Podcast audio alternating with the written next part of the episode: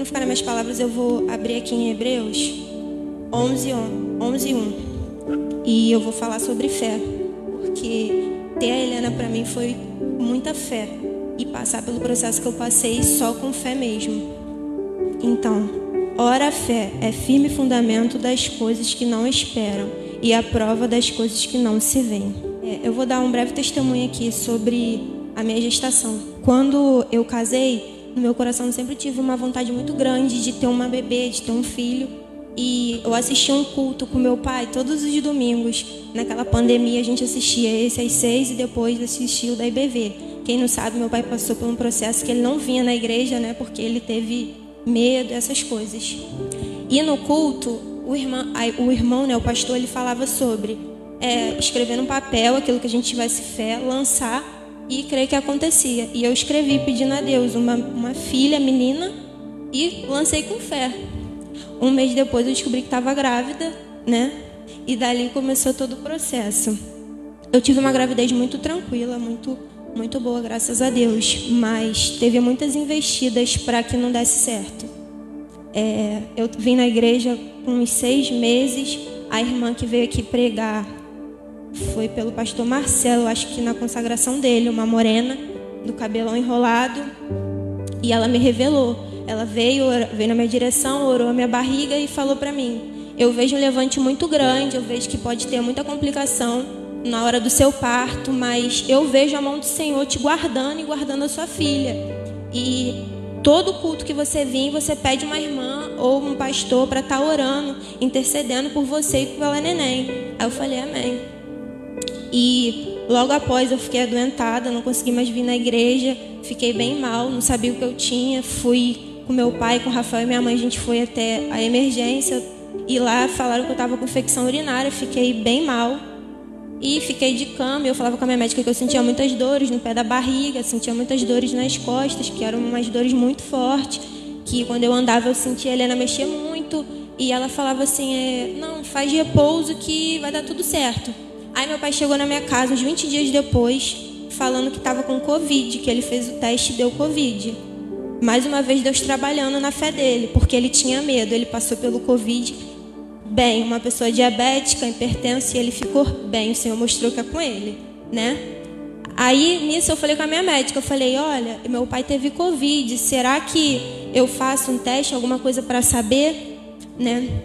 Ela falou, faz sim, faz o teste que eu vou pedir o teste para você porque eu já tinha isso em mente, só que eu não falei nada para não te amedrontar. Aí eu falei, tá bom. Quando eu fiz o teste, deu positivo e deu alto, né? Eu tive o covid. E eu fiquei bem, perto de quantas mães que têm Covid estão perdendo seus filhos, o Senhor me guardou. Porque a todo tempo eu falava para o meu pai, ele falava, não, não vai para a igreja, porque tem que evitar você estar grávida. Eu falava, não, eu vou para a igreja, porque é o Senhor que me guarda. Eu vou para a igreja, porque o Senhor cuida da minha filha. E eu vou para a igreja, porque foi Ele que me deu. E eu estava o tempo todo na igreja. Então, assim, é fé, né? Então eu cobria a Helena com muita oração. Sempre eu ungia minha barriga, orava por ela. A todo tempo eu pensava nela, mas eu esqueci um pouco de mim. E a Helena, ao nascer, eu passei pelo processo de ter uma depressão pós-parto. Fiquei bem mal. O pastor Delcio foi me visitar, conversou comigo. Aí ele falava, ah, não fica dessa forma. Aí meu pai também falou com a minha tia Dolores para ir lá conversar comigo. Ela foi, conversou, mas nada adiantava. Eu não gostava de falar muito para o meu pai para minha mãe o que de fato eu sentia, porque eu sabia que eles iam ter medo. Mas no meu coração era só rejeição à minha filha.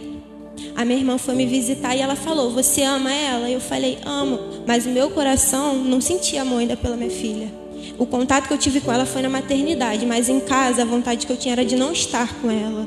E, né, na hora de vir amamentar eu chorava porque eu não queria dar mamar para ela e eu questionava Deus, falava Senhor, por que eu estou passando por esse processo? Se a Helena é um sonho para mim, por que eu tenho que passar por isso?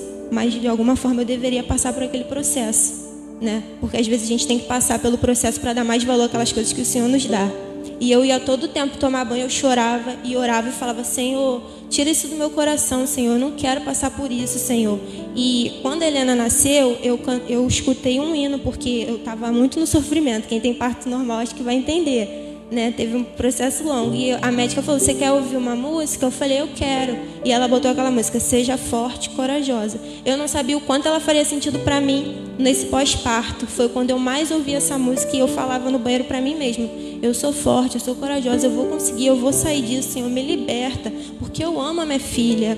E minha tia foi lá em casa com o Alexandre, conversaram comigo, falou, Karina, você tem que, tem que ficar bem, é assim, é desse jeito tal. Conversou, ali eu me senti um pouco melhor. Aí meu pai me mandou uma oração no telefone e nisso eu comecei a orar e fui confrontada, porque ali na oração Deus falava comigo o tempo todo. Aí foi ali que eu peguei a Helena no colo, chorando Peguei Helena no colo chorando e falei: Eu te amo, filha, você é tudo para mim. E a partir dali, eu cuidei da minha filha e não precisei mais da minha mãe para me ajudar, porque eu tive forças, o Senhor me guardou.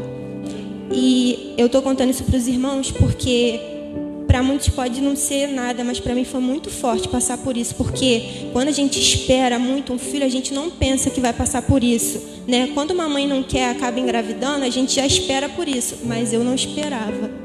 Então a gente tem que estar vigilante a todo tempo com o Senhor.